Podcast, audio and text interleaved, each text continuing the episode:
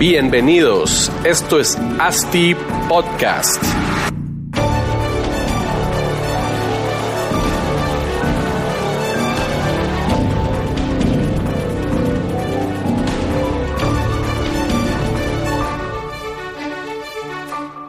Hola a todos, bienvenidos nuevamente a un episodio de ASTI Podcast. El podcast del día de hoy es un poco más eh, de forma educacional.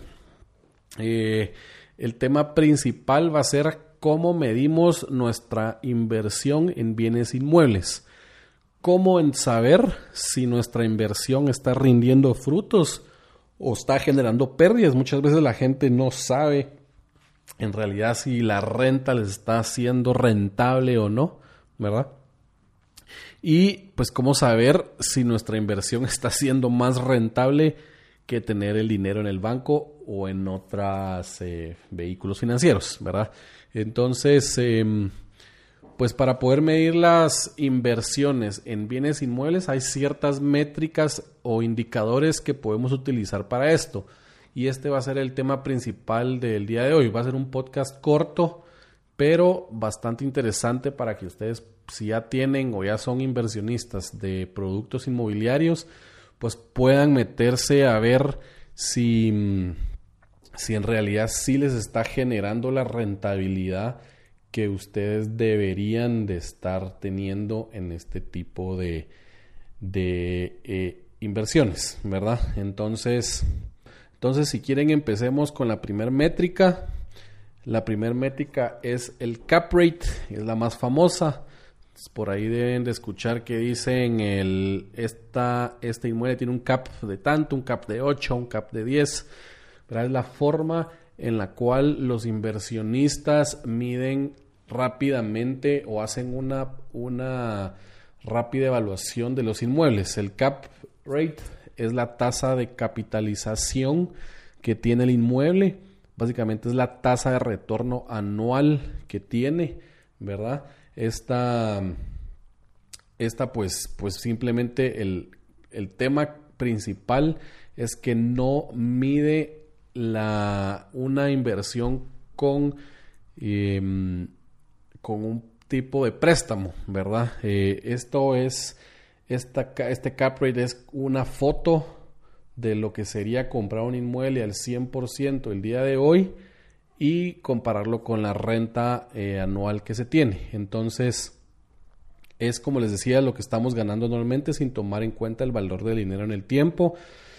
Eh, la debilidad, como decía, es que no toman en cuenta el tema de financiamiento y también es bien importante saber que tenemos, estamos midiendo el riesgo con la inversión. Un cap alto quiere decir que es una inversión más riesgoso, ¿verdad?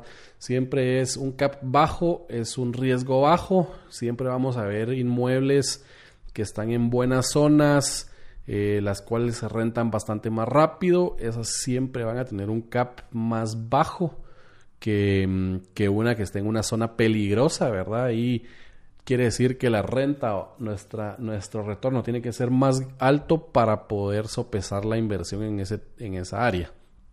¿Cómo se calcula esta métrica? Simplemente es la renta neta, el NOI que se le llama, partido el precio. ¿Qué es el NOI? Es la, el, ingreso operativo neto, ¿verdad? No solo es la renta bruta que nos entrega el inquilino, nosotros le decimos que 500 mil dólares al mes, eso, eso sería la renta bruta, a eso le tenemos que quitar nuestra tasa de, vacancia, nuestro vacancy, que es, eh, pues ustedes lo calculan, puede ser un mes al año, dos meses al año, etcétera, etcétera, ¿verdad? Eh, tenemos que restarle el seguro del inmueble que, que, tenemos, tenemos que restarle el UCI, tenemos que restarle el mantenimiento y tenemos que restarle algún manejo de propiedades, si es que tenemos alguna empresa o una persona individual que nos está manejando nuestras propiedades y nos cobra un fee por administrarlas. Pero entonces, desde nuestra renta bruta y restándole todas estas cosas que vimos, eh, que vimos ahorita, pues nos da el NOI o los ingresos operativos netos.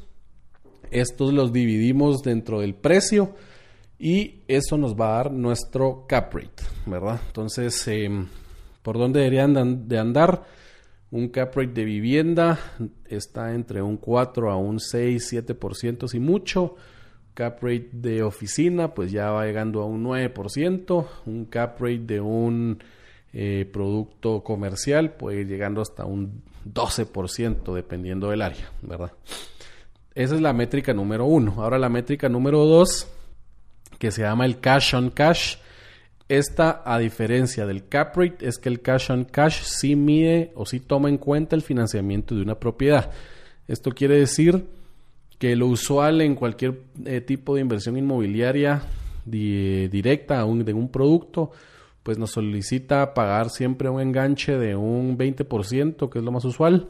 Eh, normalmente un banco nos financia el, el 80% de la propiedad y este banco pues obviamente nos lo, lo, da con una tasa de interés a un plazo puntual. Y la fórmula del cash on cash sería, es muy similar a la del cap rate, que es la renta neta o la, y los ingresos eh, operativos netos, le restamos lo que es la cuota nivelada, ¿verdad? O sea, el, el NOI es el mismo que sacamos anteriormente solo que a este le, le, restamos la cuota nivelada y esto lo dividimos dentro de la inversión, no dentro del precio, porque aquí no nos está costando el precio total, sino nuestra inversión sería el 20% del, eh, del inmueble que nos está costando. Entonces, aquí nos va a dar cuánto en realidad es nuestro retorno también, tomando en cuenta que solo estamos pagando un enganche y estamos financiados hasta cierto porcentaje, ¿verdad? El tercera, tercera forma y para mí la más importante de medir una inversión inmobiliaria es la tasa interna de retorno o la famosa TIR. Esta es, eh, pues es la rentabilidad promedio anual que una propiedad paga, ¿verdad? Esta métrica o este índice financiero lo que mide es la inversión de inicio a fin. Esta no es una fotografía como las primeras dos, la cual la podemos sacar en cualquier momento de la vida del inmueble. Aquí sí necesitamos una, un, plan o una, eh, una imagen de todo el proceso, toda la vida útil del, del inmueble, desde el inicio, desde cuánto nos costó hasta el fin.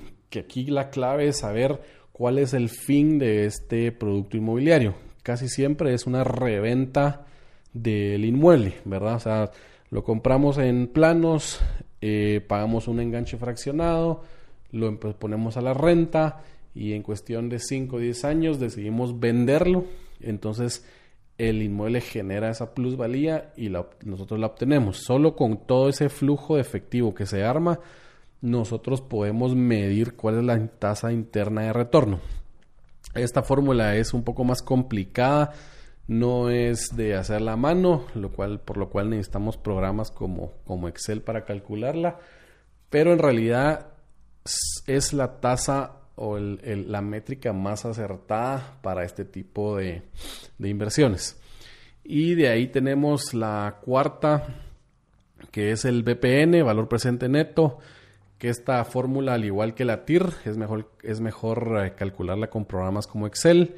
Em, pues para esta métrica, igual que la TIR, necesitamos el análisis de la inversión de inicio a fin, desde que lo compramos hasta que lo vendemos o hasta que lo regalamos, porque también puede ser, o lo que sea. O sea, siempre necesitamos esa estrategia de salida.